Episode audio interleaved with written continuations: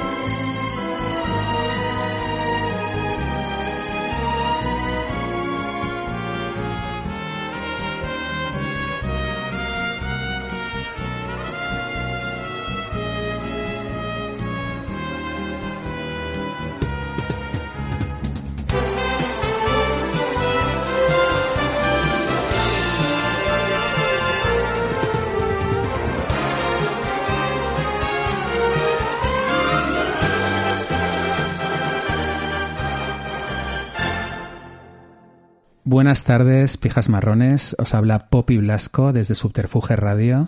Esta tarde, bueno, tenía, llevo persiguiéndole meses. Y, y por fin ha podido venir Che Magic. Buenas tardes. Qué exagerada eres. Hombre, pero, meses. bueno, pero el- desde que te escribí para que vinieras al programa. Cierto, cierto, cierto. Es que entiéndelo, soy un youtuber de éxito y Ya, es ya. complicado, claro. O sea, esto es como perseguir a, yo qué sé, Qué guay. pues a una portada de Lola. Pero totalmente. Pero bueno, hoy tenemos la magia Disney Claro. y, y también de parte de David Bernal. Buenas tardes. Buenas tardes, ¿qué tal? ¿Qué tal, David? Muy bien, encantado de estar aquí contigo. Bueno, crítico de cine, periodista de cine.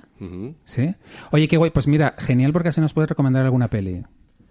Venga. ¿Peli de cine o de plataforma? De lo que sea. Vamos, que nosotros sea? vamos al cine, nos bajamos todo ilegalmente lo que haga falta. Mira, esto de, de- es la pregunta que más odiamos los críticos y los periodistas de cine. Es como cuando le preguntan a la señorita del tiempo que qué tiempo va a hacer. Quiero decir, mm, Ya porque no todo el mundo tiene el mismo gusto. cada maricón una película. Entonces yo si no te conozco me resulta muy difícil. Pero tú me conoces perfectamente, A lo mejor una película que es buenísima, a lo mejor no es para... A lo mejor no se la puedo recomendar a mi hermana, por ejemplo. O... ¿Tú crees? Sí, Yo si es buenísima se la recomiendo a quien haga falta y si no les gusta que se jodan. Claro, que la vean. Claro. Pero entonces, imagínate que fueras un, un lo diré, un dependiente de un blockbuster. Claro. ¿Sabes? Porque yo trabajo en Blockbuster y la gente venía y me decía, ¿qué me recomiendas? Y claro, eso es complicado porque tienes que decir algo. Sí.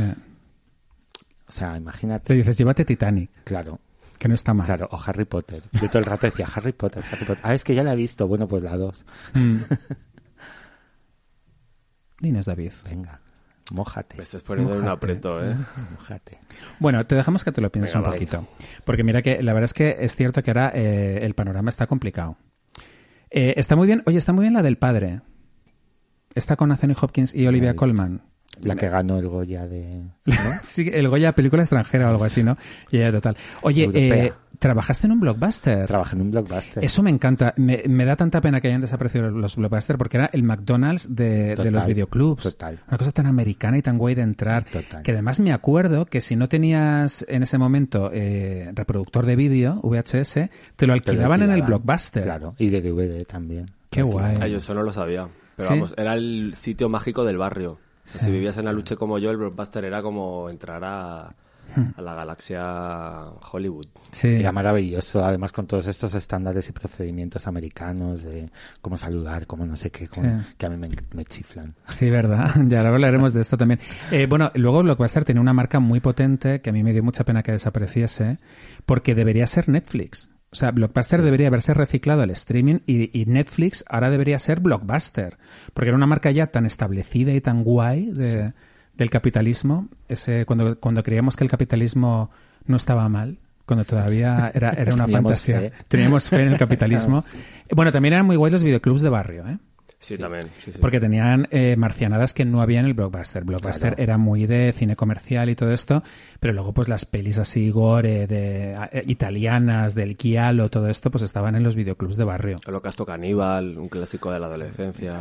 Claro. El problema es que solamente tenían una copia de cada peli. Y Sí. claro, Y de normal- repente, como se pusiera de moda, pues Claro, tenías que y, estar... y además era la típica película que la alquilaba a alguien y ya no la devolvían nunca, porque claro, no era como ahora, que ahora tú te metes en Amazon, te la compras y te llega a casa. En esa época no, búscate tú desde Usera Holocausto Caníbal, Ya. claro.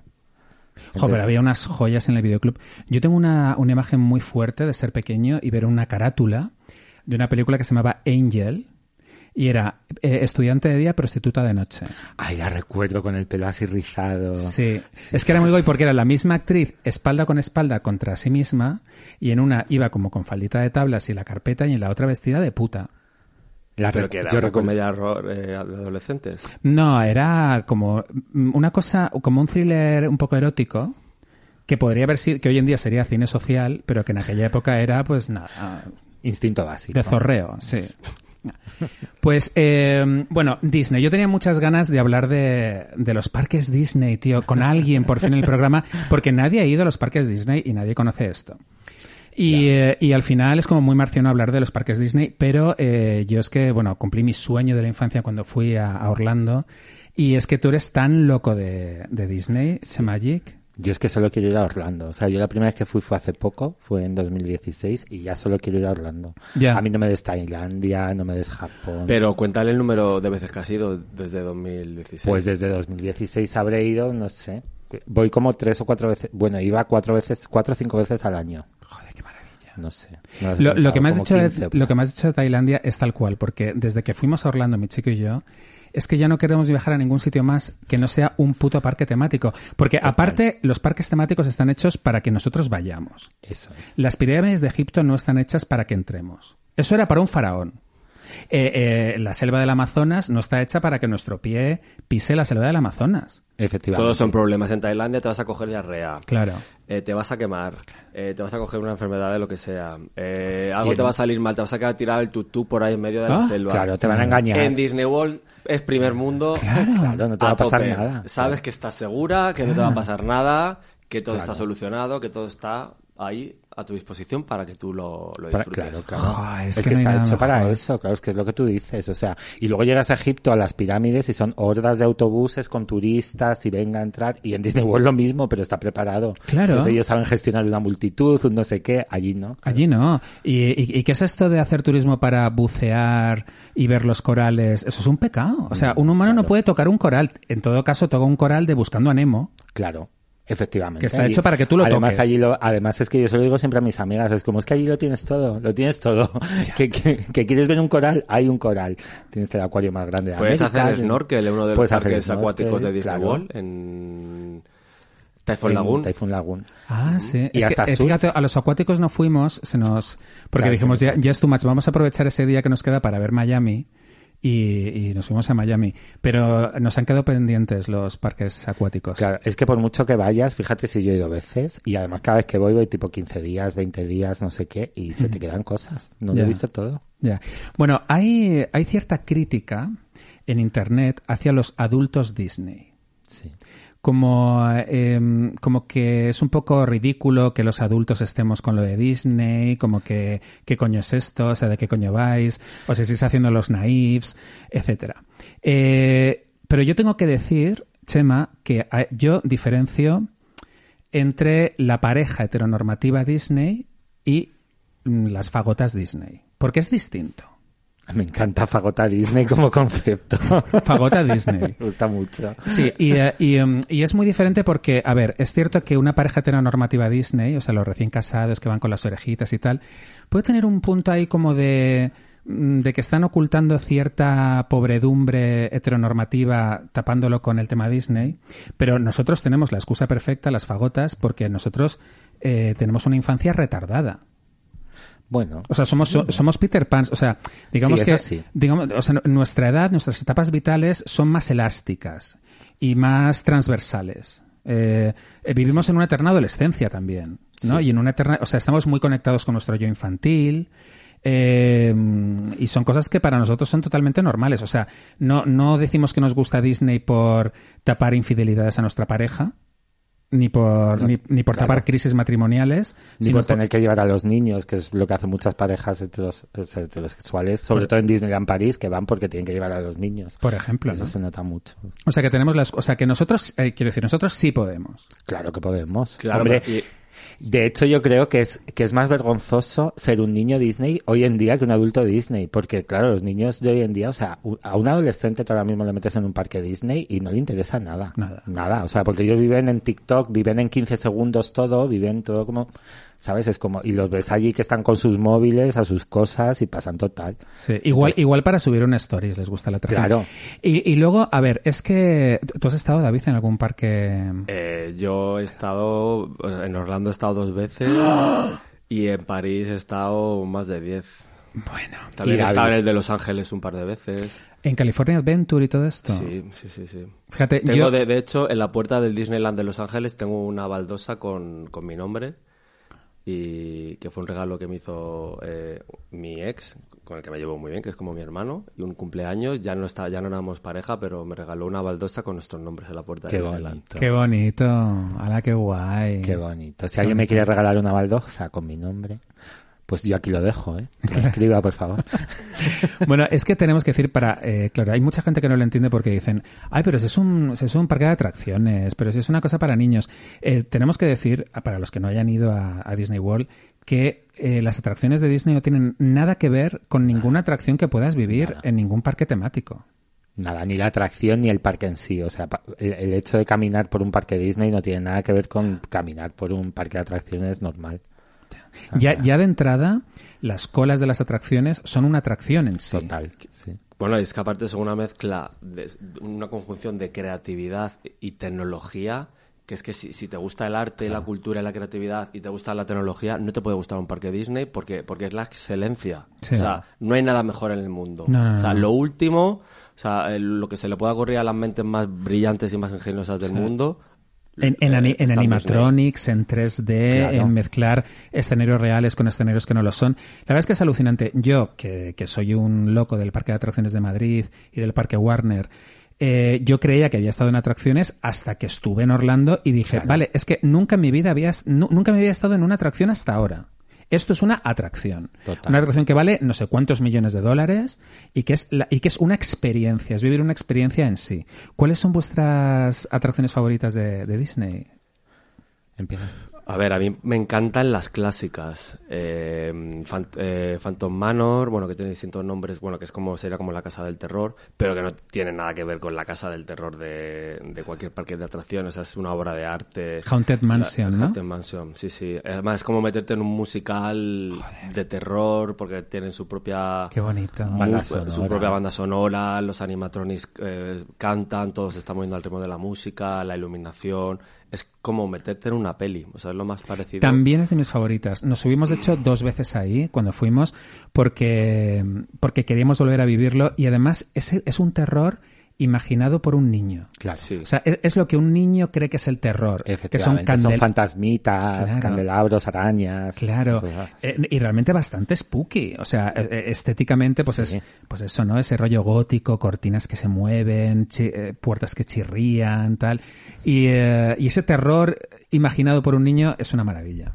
Sí, yo- Piratas del Caribe también, que es uno de los grandes clásicos y que es Claro. alucinante. Sí, tiene mucho encanto. Claro, y luego tienes el Piratas del Caribe, por ejemplo, de, de, de Disney World, o sea, del Magic Kingdom o de Disneyland París, que es la típica atracción de barquita, donde hay unos piratas, pero luego te vas a Shanghai, donde es una atracción totalmente hecha en Cine IMAX, pero que se va moviendo la barca, que bajas al fondo del agua, que subes otra vez arriba, que es como de loca, o sea, es como... ¿pero Es alucinante lo que han hecho en Shanghái con Piratas Sí, del sí. Caribe, porque realmente han llevado esa atracción a otro nivel. Han hecho una reinterpretación súper contemporánea y es flipante. La original tiene mucho encanto, la verdad. Aunque me, gusta más Haunted Mansion, ¿eh? O sea, a mí me me- como atracción me gusta más Haunted Mansion que Piratas del Caribe. Estéticamente es más bonita. Sí. Pero bueno, a mí me gusta Splash Mountain. Es mi favorita de todas porque es, yo también me gusta mucho un clásico. Me gusta Bueno, mucho. el Plus Mountain, que ahora es una atracción polémica, Bueno, claro. ¿Por qué? porque Pues está basada en Canción del Sur. Ah, es sí. como una montaña rusa de agua, pero tiene una parte interior toda inmersiva de, de animatronics donde se recrea la, la- la peli con los animalitos y todas las canciones de, de Canción del Sur. De Canciones del Sur. Que es una Y- película que, que está prohibida en Disney Plus. Total, no, en Disney en general. en Disney en O general. sea, ya creo que además se queda libre de derechos de autor porque no la han vuelto a reeditar ni nada. Yo no la he visto. Pues esta está en YouTube y O sea, todo, es- porque las de Disney pasan total y... Y que es maravillosa. Bueno, es verdad que tiene un punto racista y es bastante rollo, ¿eh? A mí, a mí me parece un rollo. Pero bueno, el tema es que no sé si ya la han cerrado, pero la, Aún no, pero- Sí, la pero van a retematizar de Tiana y el Sapo. Claro. ¿Splash Mountain? Sí. No. Sí. Sí, entonces te quitan una, Una peli racista. una peli racista y te ponen otra peli racista porque te el A ver, sapo es a una ver, princesa Disney negra. A ver, que- Splash Mountain, eh, eh, a mí lo que más me gusta de la atracción es que para ser de Disney es una atracción muy, eh, como muy sarcástica, muy, o sea, los personajes son como un poco malvados, eh, son personajes un poco Warner, o sea, más que Disney, o sea, es 100% Disney, Sí, pero, pero, sí, pero están como, co- sí, como luchando uno con otro, como que hacen sí, un poquito vida sí, hay un punto ahí Tex Avery, eh, como, como de mm, cierta maldad en esa atracción que me resultó muy atractiva. Luego es una montaña rusa de agua, súper guay. Y la, can- la música, Sí, sí. tarututa, es que es súper bonita. Claro, que es que es la música de Disney totalmente, Claro, ¿no? claro pero ahora nos la van a quitar y nos van a poner a Tiana y el sapo allí. Que bueno, que no deja, Oh. que a mí me parece súper racista esa película porque es una princesa Disney negra, pero que solamente es persona, o sea, solo es princesa en la película durante siete minutos, el resto es un sapo. Entonces como que... Yo es que no la he visto. Pues es Eh, es, es una película que hicieron para las hijas de Obama. Yo tengo que decir, yo me encanta la animación y que es maravillosa, ¿eh? Tiana y el sapo. Ah, pues me la veo Maravillosa. ya. Tiene una animación deslumbrante Ah, pues me la veo y es una película que se hubiera podido haber hecho en, en los 90 entre La Sirenita y, ¿Ah, sí? y La Vía y la Bestia. Sí. Pero no Y tiene la- esa música, Ay, ¿no? pues a mí me aburre La banda mucho. sonora La banda sonora es lo mejor. maravillosa. Ah, Sí, qué es bien. lo mejor. Ah, pues mira, me la veré porque se la tenía ahí pendiente. Me Un veré. fracaso de taquilla. Sí. Es que es aburrida. Disney ¿eh? está un poco intentando, bueno, cuando llegó John Lasseter a la dirección creativa de Disney, intentó resucitar la animación tradicional, pero bueno, eh, a la vista de los resultados de taquilla se dieron cuenta de que la gente eh, no quería más películas de animación tradicional. Ya. Y bueno, justo también se estrenó creo, el fin de semana que se estrenó Avatar, que bueno, que eso le perjudicó, pero yo creo que va a quedar como uno de los grandes clásicos. Bueno, aunque a- H- aunque a Avatar, Chema no le eh, ahora, ahora que ha sacado Avatar... A mí es que me aburre. no- Ya, ahora que ha sacado Avatar, eh, que yo no soy nada fan de la película, pero justamente cuando estuvimos en Disney, resulta que estaba en construcción en la parte de Avatar. Es que eso es lo malo que tiene Disney World, que tú por mucho que vayas, siempre Sí. te vas a encontrar algo que están construyendo. O sea, yo la última vez que fui fue pues en septiembre del año antes de la pandemia. Y claro, ya el día que vaya ya me han abierto como cuatro zonas nuevas. Pero, ese- eh, pero, pero ya estaba abierto Star Wars, la parte de Star Wars. Sí, estaba abierto Star Wars, pero no estaba abierto Rise of the Resistance, una de las atracciones Que es, la, que es la grande. que es la grande. Ah, vale, vale. Que es, eh, parece ser que la atracción más cara que se ha hecho nunca en eh. Disney World. Sí, sí, sí. Ya. Es que ves los vídeos es una locura. Es una pasada. Mira, yo empecé a verlo, pero dije, mejor no lo veo. Eh, no me gusta nada ver rides de, de atracciones porque luego me quiero llevar la sorpresa cuando vaya. Y, eh, por ejemplo, me vi esta que hay en Hong Kong, eh, que se llama... Mystic Manor. Mystic Manor, eh, que es alucinante. Y, y pensé, joder, me lo podía haber ahorrado, tío, te vas a Hong Kong y te lo ves y ahora ya no me va a sorprender tanto cuando lo vea. Sí te sorprende, ¿eh? Yo creo que sí que te sorprende, porque Aún por así, mucho ¿no? vídeo que veas y mucha cosa, luego no estás allí, no tienes los olores, no tienes la- el movimiento. el- Claro, claro, no, es todo mucho más. Claro. Te sorprende. Mira, yo cuando era pequeño, me acuerdo cuando se abrió Disneyland París, mi- mis padres no me podían llevar porque entonces ir a Disneyland París económicamente era Claro. impensable. O sea, tenías que ser una familia de clase alta o media alta. Y yo me acuerdo que me ahorré y me compré la guía que sacó el corte inglés oficial. Bueno, yo la guía me la sabía de Claro. memoria, los textos, las fotos. Tenía todos los reportajes que se emitían en televisión, en el Club Disney de Disneyland París, me los tenía grabados, me los veía 500 veces. Y aún así, cuando ya fui adulto y pude ir y Flipaste. pagarme mi viaje, fue, bueno, o sea, superó mm, Total. todo. Claro, claro, claro. Todo. Yo la verdad es que también era mi sueño de, de niño y es como es lo típico que tus padres nunca te lo llegan a conceder. Y cuando ya de adulto lo pude hacer, es que es muy emocionante. Yo, eh, es surrealista, pero es que cuando vi el Castillo de la Cenicienta me emocionó mucho estar ahí. O sea, porque no es como, no es como ver un edificio normal. Es como cuando ves el Empire State, que es, eh, es como encontrarte con Julia Roberts. O Claro, sea, es- estás viendo una cosa que no es, que es más que un... Claro, que ha estado siempre en el imaginario de tu infancia, de toda tu vida, claro, porque es que es la marca más reconocible, yo creo, del mundo es Disney, claro. Claro. Bueno, sí. A mí me surge una duda. Si nuestros padres nos hubieran llevado de, de pequeños, ¿nos hubiéramos vuelto tan loquis ya de mayores con los parques? Pues no lo sé. Porque a lo mejor Seguramente no. Yo tengo, tengo amigos que han estado con seis años, eh, que les han- siempre hablan maravillas y tal, pero no recuerdan cier- ciertas cosas y luego no han querido volver. Es como, bueno, ya lo he visto, ya he estado. Yo creo que se disfruta más con... Adultos. Sí. Yo creo que también. Sí. Yo creo que se disfruta mucho más siendo adulto. Sí, o, o semiadulto, o sea, o, Sí, o- o sí, teniendo sí. una conciencia de lo que estás viendo, entendiéndolo todo, ¿no? Eh, un poco con esa perspectiva. Bueno, ahora seguimos hablando de los parques, para los que no sean tan frikis de, de Sí, Disney. que si no se nos van a ir. Oye, oye, oye, los Goya, eh, ¿qué os ha parecido? Ay. Uy, pero Pues, bueno. Que me, da, que me da una tos. Pues a mí me han parecido bien. No sé, a mí me encanta que las galas sean así desde casa, que cada una esté cómoda en su casa y tal. Eso está muy me ha, guay. pare- me ha parecido súper rápida. Normalmente en este me hacen como muy largas. Esta se me ha hecho muy corta. Lo de, lo de que cada uno está en su casa mola. Los Globos de Oro han sido geniales con cada uno en su casa eh, y ver a Judy Foster eh, con su mujer y el perro eh, en pijama, eso es una maravilla. Eh, pero bueno, ¿a ti qué te ha parecido, David? Pues mira, a mí, a mí me han sorprendido. Yo los, ve- lo- los vi resignado porque, bueno, no me queda otra y, y me sorprendieron. Eh, a ver, es verdad, hay gente que ha criticado el tono demasiado solemne. Yo creo... Ay, ah, mejor. o sea, yo creo que ha sido muy acertado, que toda la gala además ha tenido un, un tono eh, muy coherente. A lo mejor hubiera estado fuera de lugar. Primero que Antonio Banderas yo no le veo haciendo un monólogo de humor. De humor, ya. Y, Él estuvo muy y bien. es ¿eh? un riesgo, porque los monólogos de humor, mira los feroz, que el monólogo de apertura con Pilar Castro, que es una super actriz y una super cómica, nadie se reía en el teatro. Entonces eso sí que queda frío y queda, Ya, y queda Total. mal. Es que además llega un punto en el que dices, hacer, hacer un monólogo de humor, que el, el humor siempre tiene un puntito ofensivo y que luego mañana todo el mundo vaya a decir que si he dicho, que si no sé qué, pues mira, mejor me lo ahorro y Sí, ya está. sí. Luego Antonio Banderas estaba guapísimo. Sí, Yo flipé, o sea, Sí, era sí, como sí, sí. Joti Alert, 60 años, hostia. sí, sí, sí. Estaba muy guapo. Y, eh, y estaba encantador y muy majo.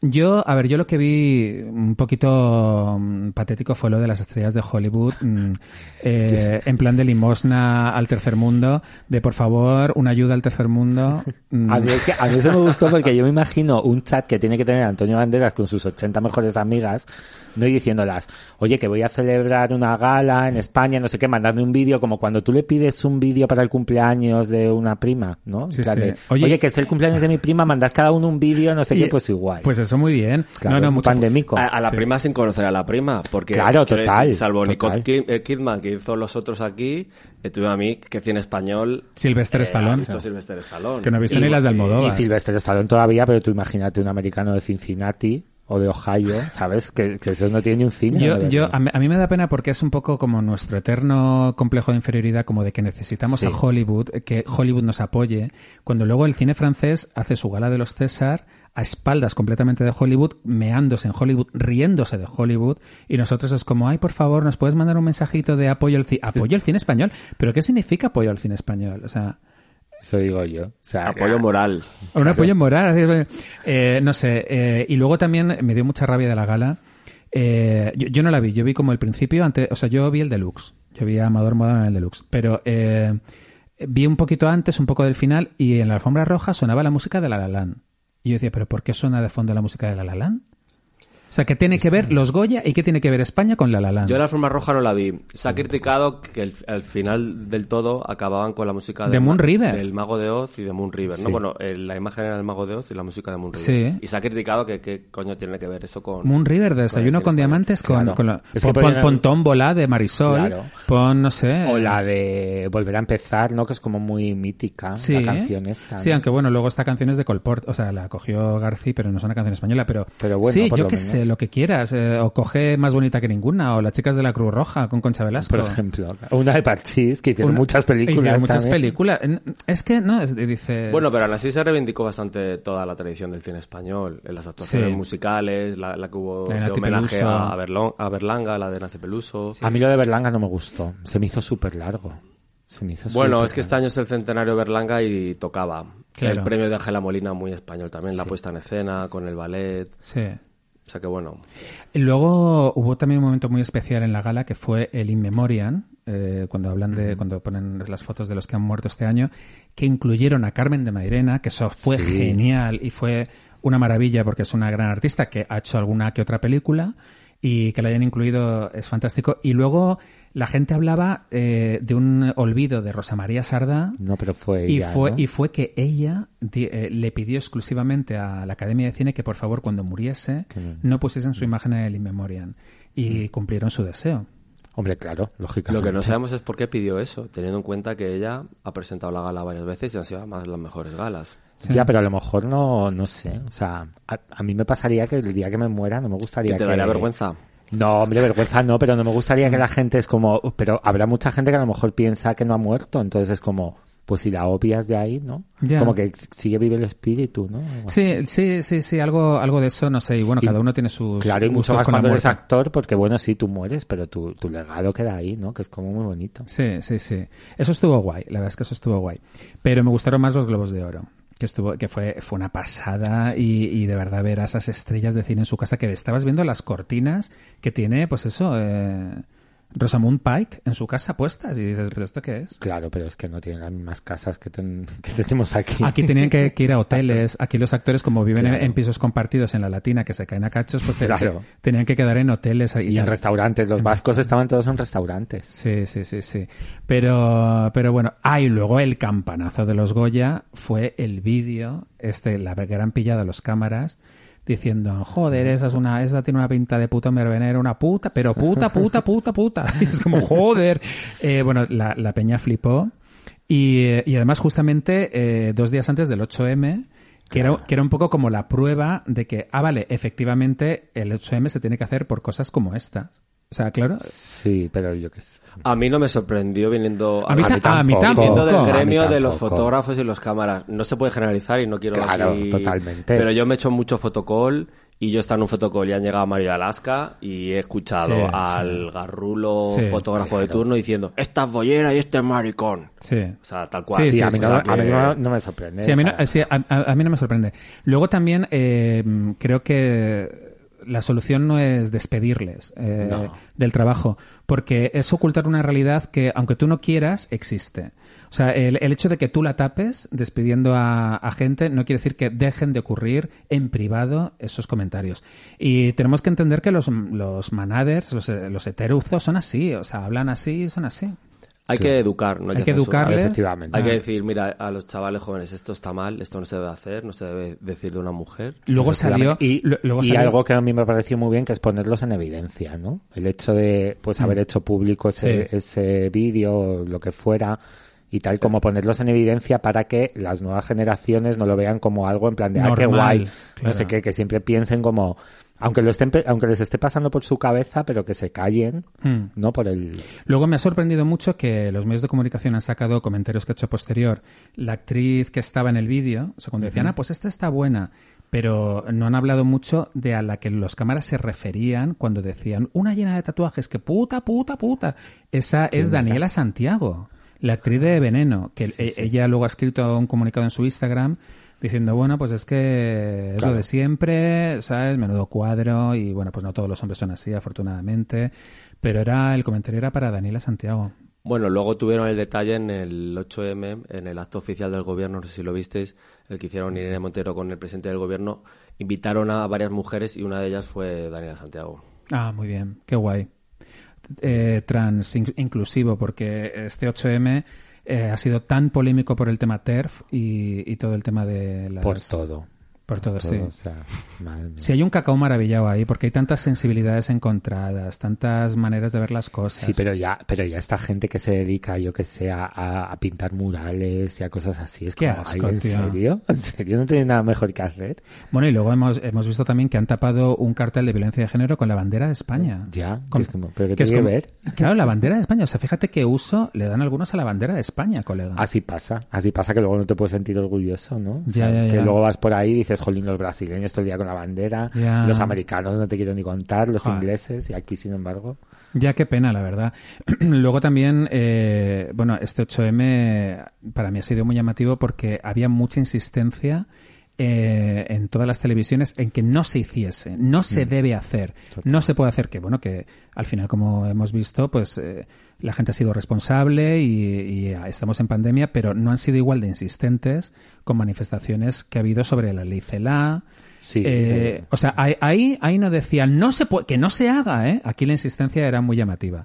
Eh, y más teniendo en cuenta que un día antes del 8M, o sea, el 7, hubo una superconcentración del Atlético de Madrid, pero en plan acojonante, y ahí no pasaba nada. Ahí nada, ahí estaban, además es que era como no, pero es que no lo, no estaba aprobada, o sea, no estaba, no, no lo habían pedido, no sé qué, fue como espontáneo. Ya. Entonces ya, pero estaban ahí los antidisturbios que tampoco la, Tía. claro, tampoco la disolvieron ni nada, ¿no? Estaban ahí. A ver, Claro, lo, que, en- lo en- que pasa quizás había miedo a lo mejor de que se fuera de madre, ¿no? Al ser una manifestación tan multitudinaria. Sí. Que decimos que al final la ley CELA, pues ¿quiénes van a manifestarse? Pues cuatro Sí. De, de Vox y Sí. ya. Pero, Pero, pero, pero no, ¿no crees que en esa insistencia se ve un poco el plumero de lo que hay detrás en el fondo? Está claro, de hecho en la Comunidad de Madrid a- a- vetaron una charla de Irene Montero en un instituto. Bueno, no era ni siquiera una charla, era como un acto Sí. con exalumnas. O sea, que hay algo, algo ideológico ahí detrás, por supuesto. Ya, ya, ya, claro, hay, hay, hay odio, eh, machismo, o sea, hay, hay eh, los policías nacionales sí se pueden manifestar, pero las feministas no, porque es una cosa ideológica, ¿no? Se considera que es como ideológica. Yo creo que hay también miedo y todo, o sea, en plan de, no sé, que esta gente como que, que les da miedo, que, que, el- que la mujer sea igual que el hombre o algo así. Es Ya, como- Ay, ay, es, que, es que la realidad mm, es, es tan cruda que por eso nos gusta tanto ir a los parques Disney. Total. ¿no? Al final es donde mejor se está. Oye, yo, yo hubo una cosa que me llamó mucho la atención, no sé si os ocurrió a vosotros, en Orlando, que es que había eh, una cantidad de obesidad mórbida Bueno, mega la moto. Gordi, la famosa moto Gordi. Pero yo eso, eh, eh, a ver, yo había estado antes en Estados Unidos, bueno, eh, había estado en Nueva York, que claro es que Nueva York no se puede Claro, considerar Estados Unidos. ahí está. Y de repente estás en Orlando y yo veía a mogollón de gente en carritos, en... en... Toda la familia, toda la familia en Sí, carro. sí, sí, el Sí, padre, sí. la madre y los hijos en, en, en- silla eléctrica. El, eh, Wall-E, el futuro distópico de Wall-E, que son Sí. todos obesos, que son Sí. bolitas que no se Y que van todo el rato con, una, con un vaso de Coca-Cola en la mano. Sí, de, de 5.000 litros. Nunca, nunca había visto tanta obesidad mórbida. Y luego al mismo tiempo también veía gente ultra fit. Ultra fit, sí. Entonces yo decía, a ver, ¿qué coño pasa aquí? Eh, o sea, ¿qué van a comer? Entonces yo lo primero que pensé fue, ¿esta peña qué va a comer? Y vi que, claro, para los obesos mórbidos están las hamburguesas que en vez de pan son waffles. Y, se- y se- y- y- y que están riquísimas, y que se las comen fenomenal. Y que, pero claro, yo decía, ¿y estos cabrones fit qué coño van a comer hoy en, en, en Magic Kingdom? Se han traído la tartera y, había puestos de eh, legs, Claro. que es lo que comen los fits, eh, nada, pavo, pavito. Ah, sí. Ah, mira, pues. Claro. Mira, pues no me había fijado, pero de todas formas es que es que en Disney World hay de todo para Sí, comer. Se puede comer muy bien. Es si que, tienes claro, dinero, sí. hay restaurantes muy buenos. Y- pero Sí. incluso los restaurantes que, se- que llaman ellos quick service, que viene a ser un McDonald's, una cosa así, no es el típico hamburguesa, no sé qué, porque lo tienes chino, tienes este bebé de Pandora Sí. que son como noodles con, con pollo y tal. Por o sea, favor, tienes este restaurante en, en Hollywood Studios que es, Que es el eh, drive-in. que es el drive-in, que Sí. es precioso. Y este otro también, eh, también en Hollywood Studios, que es una, Una una, ca- la una casa casa de los los 50, que te 50, trata sí. mal, la, te trata La como si fuera una madre. La, sí. Quita los codos de la mesa y cosas así. Claro, claro. Maravilloso. Eso es maravilloso y es donde hay que comer, eh, está claro. Pero eso me llama mucho la atención, lo de los gordos. Y, eh, y, y nunca lo había visto, esto fue en Universal Studios, que en la entrada de alguna montaña rusa estaba fuera el- eh, la silla Claro. para que tú te la pruebes. Es como antes de hacer la cola, para que no tengas que hacer la cola dos horas y luego ver que no cabes en el puto asiento, eh, pruébatela ahora, porque es que hay gente que no cabe, tío. Es que pasa, pasa muy a menudo. A mí lo que más me Joder. sorprendió es que entraran con las motogordis estas, con las motoretas eléctricas hasta la atracción. O sea, que se hacen toda la cola co- en su motogordi. O sea, que no es una cosa que la dejan en la puerta y luego esperan de pie. No, no, Ya. ellas van sentaditas hasta la atracción. Sí, sí, sí, sí, sí. Otra de mis atracciones favoritas de, de Disney World eh, en Magic Kingdom, yo diría que en realidad es lo más maravilloso que vi y es la que más me gusta. Es un número musical de Osos Country. Country Bear Jamboree. Sí. Eh, entramos como si cualquier cosa y, te- y de repente vi una cosa que realmente era el Disney World de cuando lo hizo Walt Disney. Claro. Claro, es una atracción. Bueno, la, la inauguraron en, en Magic Kingdom, de pero punta. fue la última atracción que diseñó Disney en persona. O sea, Disney muere y luego la abren en Magic Kingdom, pero Fue la última atracción que diseñó él. Y es una cosa un poco heavy. Es- iba, iba, a ir en, iba a ir en un hotel de montaña. Tenían los de Disney tenían pensado abrir un hotel de montaña y iba a ir ahí metida.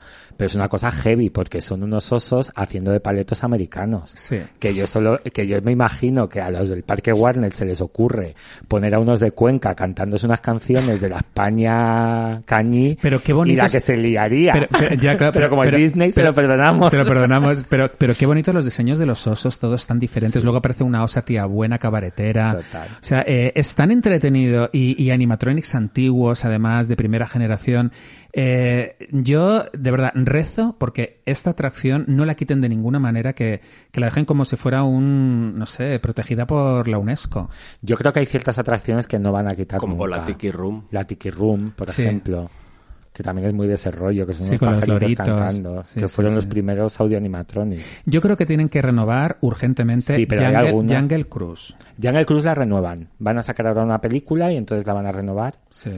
Porque el, el- meter el la- paseíto por la jungla Sí. se queda un poquito anticuaya y luego te ponen como a Pero un... tienes encanto vintage, ¿no? Claro. Sí, Y pero, se, luego hace- pero tiene se- se También el, todo el rollo que te cuenta el, el guía. Claro, y luego tiene todo el rollo porque Jungle Cruise es una de las atracciones que funda Albert Falls, que es un personaje imaginario que forma parte de la sociedad de exploradores y aventureros que une todos los parques Disney del mundo.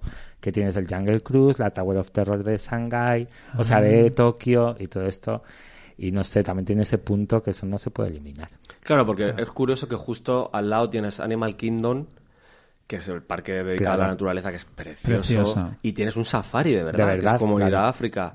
Y dices, Jungle Cruise, ¿qué sentido tiene? Pero yo creo que es ese rollo un poco de, de Sí. nostalgia, de, Claro. de sentir como que estás en los años 50 y... y- Sí, y- y- ¿no? sí pero, pero hay como una cosa rara porque en el Paseo de la Jungla te ponen a un guía eh, que es como cómico, un poco porque creen que no te vas a entretener lo suficiente Claro, es en la si no, atracción. es que si no es un rollo, es que dura como 15 minutos Ya, pero, pero, de pero, pero fíjate que preferiría casi que fuera una atracción relajante. O sea, de, vale, eh, es, es vintage, pero me voy a relajar y voy a ver aquí en la jungla. te duermes. Te, duermes, ya. que Bueno, ¿y, y cómo es que Jungle Cruise lo copió el parque de atracciones? O sea, Bueno, nosotros habíamos estado en Jungle Cruise antes de ir a Jungle Cruise.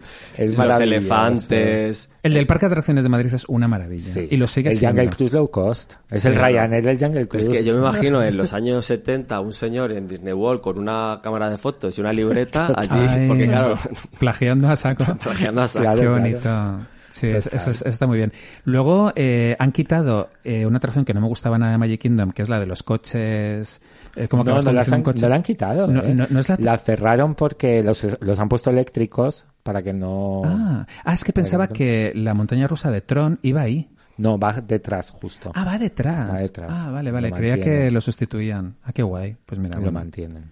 Si es que tienen tanto terreno allí, es que eso es muy grande. Es que es muy grande. Sí, sí, sí, sí, sí. Es muy loco. Bueno, y luego también hablar de Universal Studios, porque si estás en Orlando, pues tienes que ir a Universal Total. Studios, que, que es verdad que no- la experiencia no es como la de Disney, de hecho los trabajadores no son tan perfectos, o sea, ya les ves menos amables, es todo como más tal, pero joder, Universal Studios, la que han montado de Harry Potter es que es la Es hostia. increíble. Es- la- Yo no había visto las películas, vi Universal Studios antes de las películas y luego me puse a ver las pelis y dije, pero si es que es lo mismo. Eso. Y de hecho conozco gente que ha estado en los estudios estos que hay en Londres y dice, es más bonito Es más bonito, Orlando, sí, sí, sí. porque claro, en el estudio estás viendo un plató. Entonces estás viendo que el techo no es, que el no sé qué, dice, y en Orlando no. O sea, es que lo han hecho increíble. Es que el callejón de, Ar- de, de Agón y, eh, y las tiendas con los escaparates, no, es, es de, de ida de olla. Y las atracciones que hay de Harry Potter son brutales. Brutales. Ojalá tuviésemos una cosa así en el parque de atracciones. Eh. Sí, una sí, copia, sí. aunque fuera. O sea, esto, esto de, de no saber, que esto lo hace muy bien Universal Studios, de no saber si lo que estás viendo es eh, se puede tocar o si ya es eh, un- una proyección 3D, que lo hacen con Transformers, en, eh, con Spider-Man, que se, en Spider-Man se rompe un muro y, y es que no sabes si son ladrillos o no, es como que estás flipando. Pues esto en las atracciones de Harry Potter eh, Claro, lo llevan al... lo llevan al, al extremo, ¿no? Sí. Eso es muy bonito. Bueno, y luego de Universal hay que hablar de, de un evento que si eres fan del cine de terror, Por favor, es lo Horror mejor que te puede pasar en la vida, las Halloween Horror Nights. Joder, yo no he ido. Pues es una maravilla. mm. El parque cambia totalmente, o sea, te parece que estás en otro sitio. Y luego es que, claro, tú tienes el concepto de, de pasaje del terror, pues que tenemos todos, pero es que eso no es un pasaje del terror, eso es la puta película Total. Hostia, qué miedo. El año que- cual. el sea, año que hicieron lo de Stranger Things es que era como estoy en la casa de Winona Ryder aquí metido o lo de o lo de Cazafantasmas que era como la biblioteca con los pas- con los pasillos con el monstruo al fondo con- o sea, era Joder. maravilloso. O sea que Universal Studios a Orlando hay que intentar ir en Halloween. Sí, pero claro, cada pasaje del terror tiene un presupuesto de un millón de dólares. Tú imagínate lo que montas con un millón de dólares, claro. Claro. Bueno, los hacen artistas de, de Claro. Hollywood y se tiran todo el año preparando las, las casas de terror con un montón de directores de arte. Claro, es que es Y, maravilloso. y luego, y luego lo guardan y lo vuelven a sacar el año siguiente. No, porque No, es van nuevo cambiando. cada año. Claro, porque Stranger Things es un año y otro año es otra cosa. Sí, hay algunas que mantienen, hay otras que sacan nuevas, o sea, van haciendo... Pero hay mucha peña. Sí, pero se puede estar, ¿eh? O sea, eh, tener en cuenta que también en, en Orlando el Halloween empieza a finales de agosto, o sea, las Horror Nights estas es a principios de septiembre. Entonces tienes un montón de días para ir y al principio no va tanta gente. Ya. O sea, si, te, si amas la cultura pop, o sea, yo me acuerdo del año que yo fui, bueno, aparte de todas las casas del terror, luego, bueno, todas las scare zone que hay, también temáticas súper imaginativas. Claro. Yo me acuerdo que vi The, Rock- The- The Rocky Horror Picture Show con la gente haciendo el musical. Qué guay. Luego hay un show que creo que lo hacen todos los años, pero que van cambiando un poco los números, de Ted and Bill, de la peli de los de la cabina.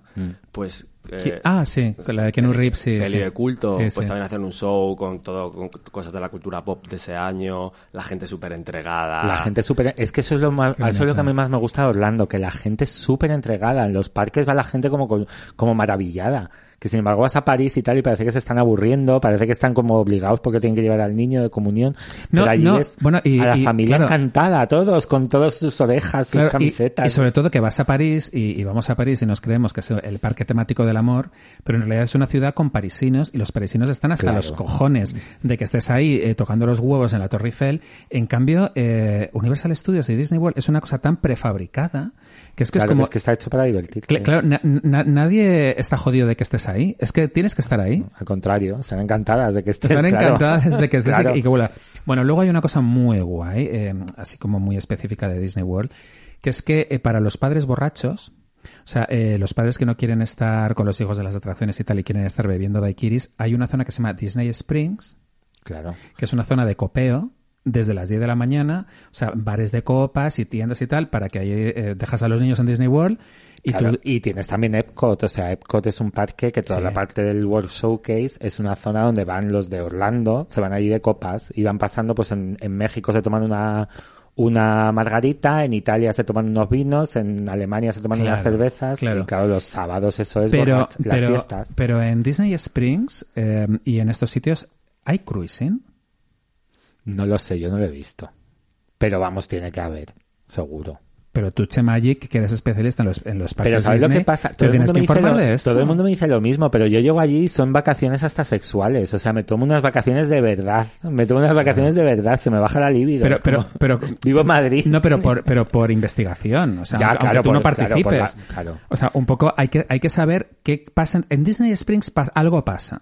Yo creo que en todas, que en todo, bueno, he, he- he de reconocer que he encendido el Grinder muchas veces en Disney. Anda, mira, el que iba por, hay- por No, desconectar. pero, pero lo he encendido por ver, ¿no? Un poquito porque yo viajo Ah, bueno, solo y tal, y claro. así me entretengo. Claro. Y ves un montón de gente que incluso se pone en el perfil de Grindr su foto que se acaba de hacer ¿De con Mickey Disney? Mouse. Claro, que dices como, ay, qué bien. Maravilla, por favor. Y claro, te dicen, estoy en tal hotel, no sé qué, no sé cuántas. O sea, que claro, maricones, hay a patadas, a patadas. A punta pala, hombre. Claro. Pero, pero si entras en las tiendas de Disney y es todo la bandera gay todo el rato. Todo, todo el rato. Luego es un sitio donde a los gays se les trata muy bien. Sí. Porque yo la primera vez que fui en 2009 con- a Orlando con mi novio, me acuerdo que nos sentimos súper tranquilos, todos los empleados nos trataban súper bien, incluso esta cosa que muchas veces quieres hacer sentir al otro que le aceptas y sobreactúas la amabilidad. Que, que, se, que se llama discriminación positiva. Sí, pues nos sentimos súper bien. Podíamos ir de Sí, la mano, darnos besos con los del fotopass. A lo mejor nos hacíamos una foto dándonos un beso en la boca delante del castillo.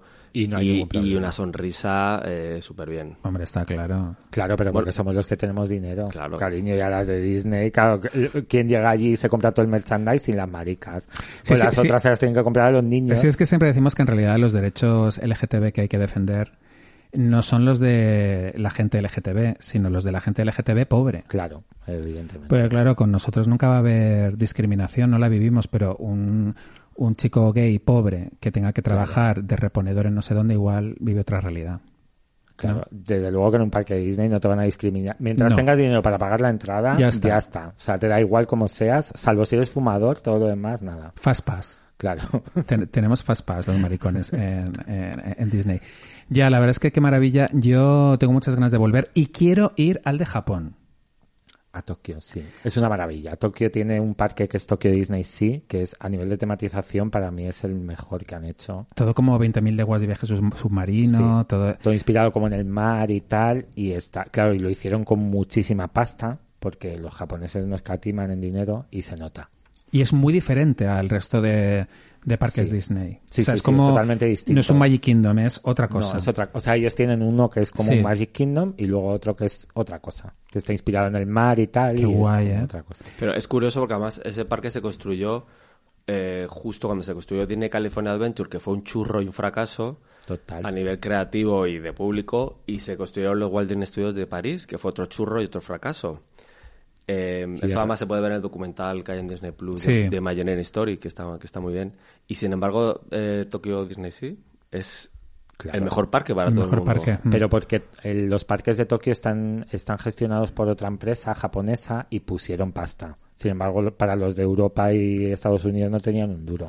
El California Adventure, en los documentales de Disney Plus, esto de Imagineering y tal, fíjate que, eh, bueno, ahora lo han remodelado todo con Marvel, Ha Pixar, mucho, ha cambiado sí. mucho y ahora es como super guay, es como otra, otra vez vuelve a ser muy puntero. Pero el que abrieron, a mí me gustaba mucho, el original, porque eh, era muy de coca. Como de coca.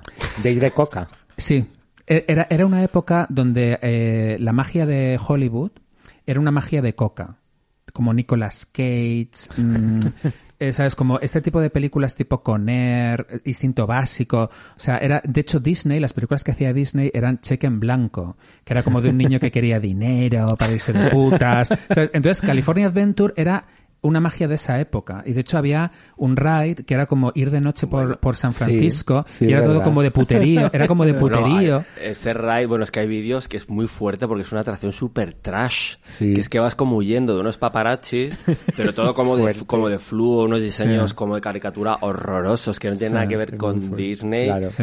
O sea- claro, pero, pero es que era, esa época era así. O sea, tú ves la película Speed y Speed es magia de coca. Claro, sí. Es que ahora que lo dices es verdad, tiene todo el sentido, total. Claro, O sea, antrop- total. antropológicamente era muy de su momento, ¿no? Y, y, bueno, pues eh, había que cambiarlo porque es verdad que, o sea, no cuajó, ¿no? Pero, Claro, pero el, problema de Disney California Adventure que hacían como un parque típi- típicamente californiano, pero estás en California. Claro, es como- O sea, quiero que- decir, si nos lo hacen en París, de repente nos traen Santa Mónica con el pier, con la montaña rusa, el lago, Sí. pues flipamos. Imagínate en París eso. Claro. Pero estás en Los Ángeles. Es que, es que ya lo tienes- tengo. Que ya lo tienes claro. ahí. Es que vengo de allí, vengo de, allí. De verdad, pues, Ya. ¿qué sentido tiene? Sí, sí, no, eso es verdad. Oye, eh, ya que estamos hablando de Disney, no nos podemos olvidar de la serie WandaVision, de Disney Plus, que tú, Che Magic, no la estás viendo. Yo no la he visto todavía, porque yo es que, es, que sabes lo que pasa, que las series, sobre todo si los, si los capítulos son cortos, tengo que verlas seguida.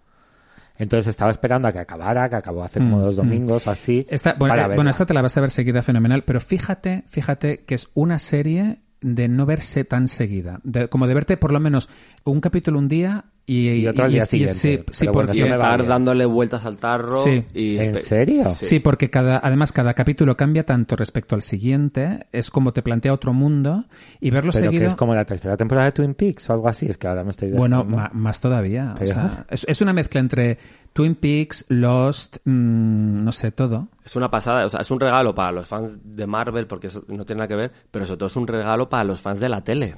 Ya, tío. Porque- Es que yo Marvel no lo... Pero, pero aunque- claro, sí. aunque es que es la, serie que tele le sí. gusta a la gente, no le gusta a Marvel. Ah, Sí. perfecto. Y yo me acuerdo, por ejemplo, en la universidad que tenía una asignatura de historia de la televisión que me pusieron I Love Lucy, que cuando la descubrí ya no quería ver otra cosa, y de repente ve- ve- ves cómo van haciendo homenaje a, a toda la historia de, de la ficción norteamericana, de la sitcom de los 50, los 60, los 70. Pero es- clavándolo. O sea, Clavándolo. con un respeto y, y, eh, y- o sea, es un homenaje brutal.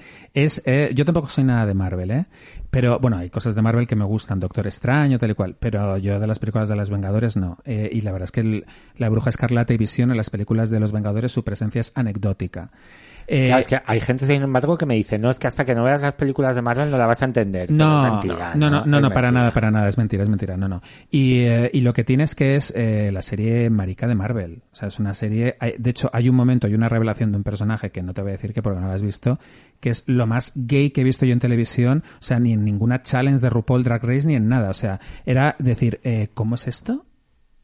O sea, o sea, a lo que me refiero, sí, sí. ¿verdad, David? No, pero lo podéis decir. No, no, no, no, no, pero no, no, porque lo vas A a, mí no me importa que me hagan spoilers. Pero lo vas a disfrutar mucho al verlo, mucho, mucho. Tiene Ah, unos giros y como decía él, que, la, que la- a, mí me, a mí me gusta cuando con series así les dan aire y te estrenan un capítulo cada semana. Sí. Porque además esta serie que tiene muchos giros y, y que, que estás un poco, se, se va un poco construyendo sobre la marcha y va desvelando sus cartas, ¿sabes? Claro, porque da tiempo también a que la gente haga conjeturas, a que digan, ay, Uy, ¿qué está pasando? Madre mía, las conjeturas que hacen, por sí, favor. sí, sí. Esta serie era muy de teorías y todo esto. Sí, sí. Pero, pero preciosa, ¿verdad? La verdad es que ya ha terminado y ya te la puedes ver. Elizabeth Olsen está que se sale. Hasta tal punto que si la tuviesen que nominar al Emmy, yo no sabría si nominarla como actriz dramática o de comedia. Es que es acojonante porque es que lo hace todo. En esta serie. Cuando ella en las películas de Marvel ni se la veía. Es que yo, vamos, es que no será como. Son tan corales. Estaba Black Panther y Spider-Man y, y Thor hablando del culo de Capitán América. Ya, a mí es que me aburren y luego, y si te hacen una de cada personaje dices guay, pero luego cuando te hacen la segunda dices otra vez. Sí, vez, claro, y es una, y es una serie para mí muy bonita, WandaVision, porque es sobre no aceptar la realidad. Que eso es Ah, muy pues eso bonito. me gusta, eso me sí, gusta. Es, es como de, no, no, no, no, no, no, dejadme, es que no me, no me digáis lo que ha pasado. Eh, es, es el personaje de Wanda, ¿no? No quiero saber eh, la realidad. Mm, Prefiero construirme la mía, gracias. Que también tiene que ver con los parques Disney. También tiene que ver con Total, la y que muchas eso- veces no nos gusta la realidad Claro. y Claro. Es que es mucho más bonita la realidad en los parques Disney. sin duda. Hombre, claro. Y, y luego eh, Wanda es muy Meghan Markle. ¿Por Ella. qué? ¿Por, por qué? ¿Porque tiene una suegra racista? Tengo una suegra... Claro, es, un- eh, eh, es un poco como, como construirte tu realidad con tu familia eh, y, eh, y huir de la real, de la, de la familia real. De la familia real. Eh, Estoy viendo de la familia real. Hostia, pero ¿habéis visto la- el movido en este que se ha formado Sí. con, con Meghan Markle y Harry? Que, Sí, yo total. Bueno, Harry va a ser un, es un poco el, pa- paque- el paquerrín británico, ¿no? Va a vivir un poco de... La herencia enven- la de herencia sac- envenenada. de sacar la mierda de Claro, su- que luego es como... Que, que eso a mí me hace mucha gracia, porque reniegan, reniegan, pero ellos siguen ahí, ¿eh? Ellos siguen chupando del frasco. De todos modos, ya porque... ¿a alguien le ha sorprendido que sean racistas en la Casa Real Británica? No. o sea, para mí la noticia hubiera sido que ella hubiera dicho, me acogieron súper bien, Total. no tuvieron problemas con mi, sori- con mi familia desestructurada, trash. Que- Pero, pero ha, ha apostado fuerte en esa entrevista con Oprah Winfrey porque decir la Casa Real nos, mm, le preguntó a Harry, oye, ¿eres consciente del color mm, que va a tener tu bebé? Eh, o sea, que lo, que lo digan, o sea, que, que de repente expongan a la Casa Real Británica de esta manera es muy heavy. Es porque, muy es, heavy porque, y- porque es una cosa que te puedes callar. Claro. Sí, todos sabemos que son racistas, pues que Sí. eh, es gente trasnochada que está bebiendo el té de las 5, pero que vayas ahí a decirlo es como que quieres desestabilizar. Y más en, el en los tiempos que corren y en el programa de Oprah. El Claro, que es como... Y en los Estados Unidos. Que claro, si eso si lo haces en Irlanda igual, pues no choca tanto. Yo creo que es la gran venganza de Harry Total. por el tema de su madre. Yo creo que también. O sea, lo mal que trató la Casa Real a Lady Di y, eh, y bueno, y, y todas estas teorías conspiranoicas, un poco de su muerte y tal, pues de repente eh, se notaba además que Harry, que era el pequeño, era el que estaba más unido a su madre, y Harry yo creo que nunca ha aceptado del todo este trato que hubo hacia su madre en, en su fam- en la familia real británica, y de repente ha decidido vengar a su madre de esta manera. Sí. Sí, sí, sí. Es como, ahora voy a acabar con vosotros. Como Sí. me ha puesto un... ¿No? Acabasteis con Sí, mi sí, madre, eh, ¿sabes? Ah, y encima queréis también putear a mi novia, os van a dar por culo. ¿Sabes? Os vamos a joder, pero bien. Que además es que hoy en día, pues la gente yo creo que respeta más a la mujer de, de Harry, ¿no? A Meghan, que a la reina de Inglaterra, ¿no? Que... Bueno, la reina es mucha Bueno, es que reina. la ¿eh? reina es... Ya, pero a lo mejor en, eh, pero a lo mejor en Inglaterra, pero tú imagínate en Estados Unidos, Sí. ¿sabes? Bueno, que, es que un no poco- entienden el concepto de realeza ni nada de eso. Es como... Ya, pero es un poco Mickey Mouse, ¿eh? La reina de Inglaterra. Es muy es muy icono. Es un sí. icono, es indestructible, o sea, yo, no hay nada que vaya a poder Ah, ya ni el coronavirus ni nada. nada. Es imposible. Ni, cualquier- ni el escándalo más gordo, nada. Pero morirá algún día. Pronto, además. O sea, esa- claro, o sea, tiene una edad ya. Yo no, yo no le deseo nada a esa mujer. Claro, es que, es que, es que en The Crown A lo mejor ella- la mantienen. De esto de... como como, como los conciertos estos de... de estos De que hacen ahora de, de holograma con Whitney Houston. Whitney pues Houston, y es, un, es un holograma de las reinas. Eso, me holograma encantaría. Bueno, los conciertos hologramas estoy deseando ir a uno todavía. Yo no he ido a también, yo también. Yo quiero ir a uno. Tú has ido. No, no, no, no he ido. Yo quiero ir. Pero es que el de Whitney Houston, pero es que eso es muy fuerte, pero además, ¿de dónde sacó esa imagen? Es que no se parece nada. Nada. ¿eh? Pero yo creo que lo, ha- lo han grabado a otra mujer, ¿no? Cantando. Una doble de estas que hay. Bueno, la actuación de Michael Jackson esta que hicieron en no sé qué Sí, premios sí. era otro tipo, al que gra- o sea, Claro. a un tipo que no era Michael, Claro. bailando como Michael, que... Un que imitador de estos, que hay millones de Michael y de Whitney. Pues para eso ponme el imitador, no pongas, ¿no? El holograma del imitador. Ya. Ya, pero así, o sea, es- claro, si ves el imitador es como sabes que es un imitador. Pero no, hacer no, no Star Wars futuro, hologramas, pues ya está aquí. Pues ala, A mí me chifla, ¿eh? A mí me encanta. Oye, yo, pues, yo estoy oye, a mí, a mí lo que me encanta es lo que hicieron en Fortnite, eh, un concierto de Travis Scott eh, en Fortnite. Claro. En pleno videojuego estaba la gente jugando, había un concierto de un rapero, el, el hecho, el hecho en plan muñeco, pero un concierto oficial con sus canciones y todo y tal. como tienes tus micrófonos y tus cosas, estaría la banda tocando y todo, claro. Claro, claro, se- han, hecho muchas cosas así, ¿eh? Últimamente. Es que hay que pensar en otra cosa ya. Sí. Oye, eh, hablando de Harry y de Meghan, em, ¿os parece que está bueno Harry? Bueno, yo me lo tiraba. Sí, Sí, ¿no? Sí. sí. Yo sí.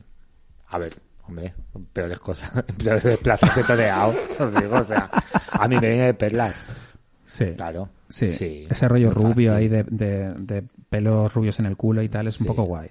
Sí, Ya. sí, sí, yo, vamos. Pero además en la... Y luego toda la fantasía esta, pues, del que salen de- disfrazado de nazi. Claro. Luego en Las Vegas le pillan en bolas. Claro, es que tiene ese punto como muy canalla. Como fetichista. Claro. Y luego hacerlo, en- imagínate hacerlo en la cama de los abuelos.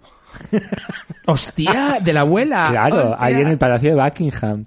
Hostia, qué guay. Claro. Eso es un, eso es un super planazo. Y que, y que estén los turistas abajo diciendo, mira, está la reina de Inglaterra. Y no, estás tú con Harry. Hostia, montándote ahí un...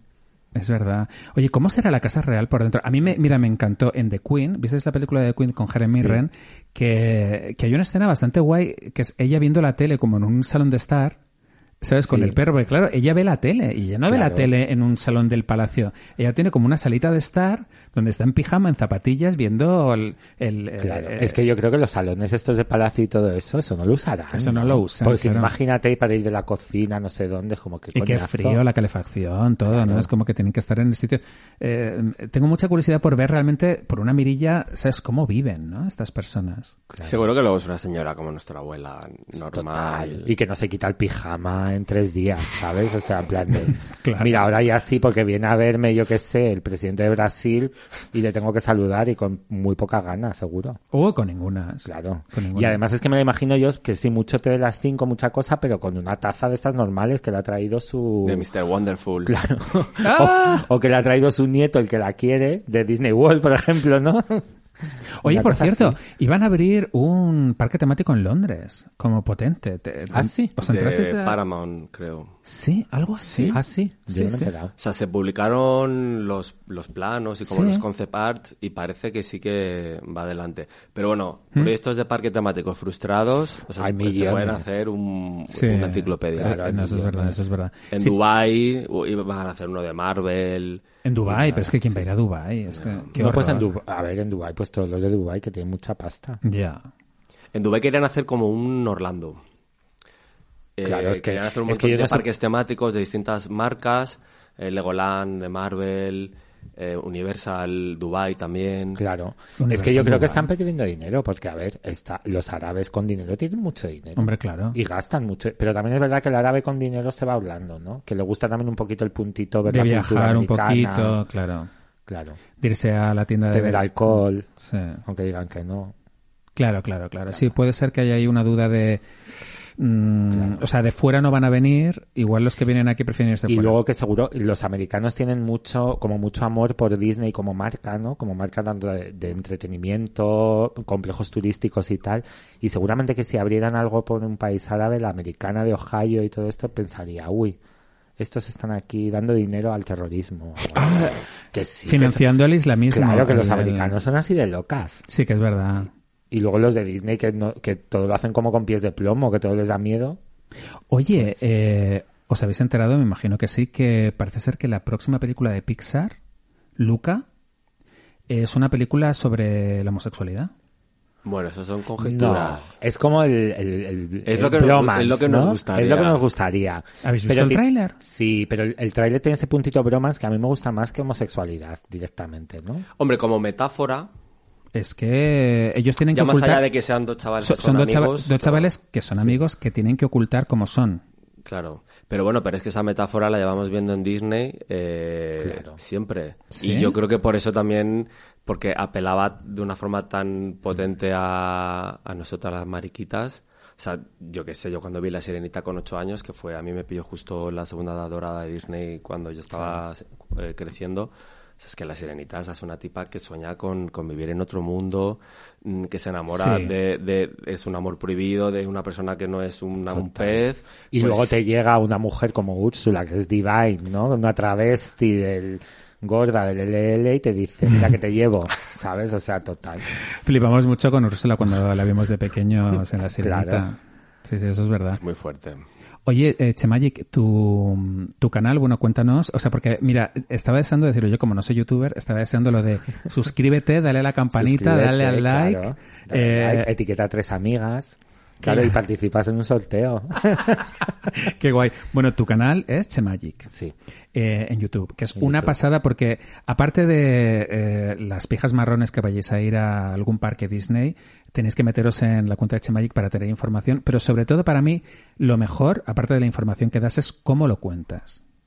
Que es muy divertido. Claro, y es que voy allí sola y es como si se lo estuviese contando a una amiga, ¿no? Entonces, pues eso. Pues grabo los chulos, a- así, cosas que me encuentro. Es genial. Sí, luego también es muy de, de comida, de comparar, "Ah, mira, esta comida, aquí no sé qué. La verdad es que es información súper básica para los que vayan a ir a los parques. Y todas las viejas marrones meteros, porque, y si no vais a ir, es que os lo vais a pasar muy bien viendo los vídeos de Chemagic. Ay, muchas gracias. Sí, sí, que eso es verdad. ¿Y dónde podemos leer tus críticas y tus cosas de cine, David? Pues, bueno, ahora mismo está la cosa un poco paradilla. ¿O tienes algún blog o algo? Pues está, tengo el proyecto de hacerme un blog. El problema Oye, es que... tienes que hacerte tus cositas Claro, de cine ya. Ya, Claro, sí, toda la razón. claro, claro que no puede ser. Ay, y claro, no le estáis, no le estáis viendo, pero baja la mirada así como si le estuviésemos regañando. Esto, esto ya está bien, ¿eh? Eh, Aquí en el próximo Pijas Marrones... Eh... Vienes con un blog de por lo menos 50 entradas. Venga. Claro, claro. No, porque es que es verdad, oye, que es que ahora toda la información de cine es poca, David. O sea, date cuenta que hay tanto que ver, o sea, tanta oferta, que si Prime, que si HBO, que si tal, y, y yo siempre todas las noches es que veo. O sea, Y luego es curioso cómo... Eh. Mira, ahora me has preguntado al principio del programa por una película y justo ahora que estás diciendo Ahora, esto, Ay, pues dime, recomienda. que me da mucha rabia que hay muchas películas y mucho mu- contenido muy interesante de las plataformas que lo esconden. Que lo Sí, verdad, porque el algoritmo de las narices eh, solamente te muestra lo que no te interesa Muy y- lo que eso, ve todo ¿eh? el mundo. Mm. Y por ejemplo, hay una película en Amazon Prime que se llama Uncle Frank, mi tío Frank, del, crea- del creador de A dos metros eh, bajo, Bajo tierra, tierra. A ver, que la película no es que sea una obra maestra. Muy bien. Pero es curioso, yo la recomendé en mi Instagram y de repente un montón de gente me ha escrito dándome las gracias y diciéndome que la ha visto y que le ha encantado. Y está como oculta, es verdad. Y es una película que es que si, si no te la recomienda alguien... Yo no sabía ni que existía. No sabes ni que existe. Pues maravillosa. Pero bueno, ya me la voy a Está, ver. está muy bien, ¿eh? Es bonita. Eh, es bonita y, y con el actor que hace de Visión en WandaVision, Paul Bettany es el protagonista y luego sale la niña de It, que es maravillosa, eh, Sophie Lillis, que es su sobrina y es una chica que tiene un, un- un tío gay en los 70, lo difícil que era ser maricón en los 70, pues en fin, en la América profunda, tú imagínate. Eh, eh, está súper guay esa peli, ¿eh? Muy buena recomendación. Sí. Pues mira, ya tengo plan para Oye, y todo lo que hay oculto en Disney Plus, porque madre Bueno. mía, o sea, es que en Disney Plus está ensalada de gemelas con Bette Midler y Lily Tomlin. Y O sea los que- perros de mi mujer. los perros de mi mujer, qué maravilla de película. Maravillosa. Mira, Los perros de mi mujer es obra maestra total con este actor tan guapo que es el de uh, eh, Un gato del FBI. Eh, claro, el ¿Cómo que hacía todas de animales de Disney. To- toda- todas las de Disney y con la, la que hacía de profesora en Los pájaros de Hitchcock, la, la morena, Sí.